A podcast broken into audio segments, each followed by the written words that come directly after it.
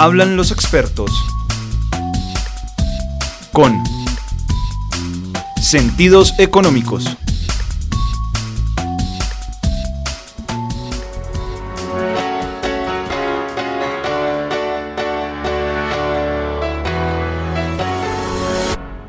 Mi nombre es Catalina Patiño y me siento muy contenta de iniciar este nuevo semestre haciendo parte de una nueva temporada de Sentidos Económicos. Y en esta noche les quiero contar un poco sobre la nueva reglamentación en Bogotá que desde mayo de este año está circulando a las nuevas patinetas eléctricas que están rodando en la ciudad. El nuevo protocolo estimula temas de seguridad, los espacios que se deben utilizar y las normas para los usuarios. Muchos de estos vehículos fueron inmovilizados por parte de la autoridad competente por invasión de espacio público. Ante esto, la Secretaría de Movilidad decidió expedir la resolución 209 del 2019, que establece el protocolo para el aprovechamiento económico del espacio por el alquiler o uso compartido de patinetas o bicicletas. Los empresarios interesados en entrar a este negocio deberán firmar un contrato con la Alcaldía de Bogotá para poder explotar este servicio. Una de las normas principales es delimitar las zonas de parqueo, ya que éstas tendrán cupo limitado. Por otro lado, los proveedores del servicio deberán encargarse de que el usuario conozca a través de avisos los protocolos de este medio de transporte, las normas de circulación, multas, recargos y otros.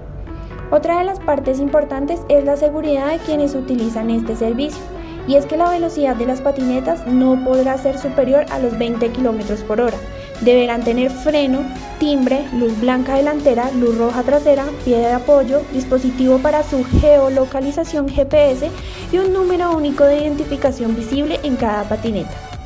Además de todo esto, cada empresa deberá adoptar un protocolo para la atención de incidentes, siniestros y emergencias que contengan los procedimientos, actores involucrados y recursos necesarios. Y también contará con un horario de funcionamiento que comenzará a las 5 de la mañana y terminará a las 10 de la noche. Igualmente, las patinetas deberán circular por las ciclorrutas y calzadas de calles que no sean vías principales, siempre y cuando transiten hacia el mismo sentido de los carros.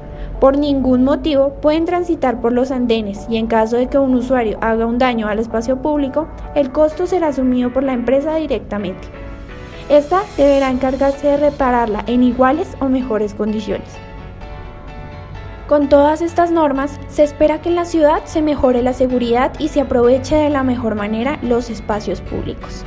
Recuerden que somos sentidos económicos, 8 años generando innovación.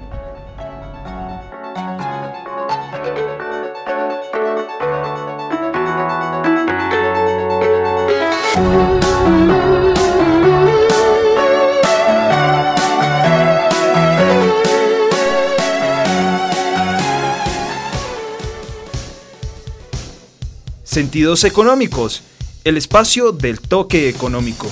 Escúchanos los martes a las 7 de la noche por Libertadores Online.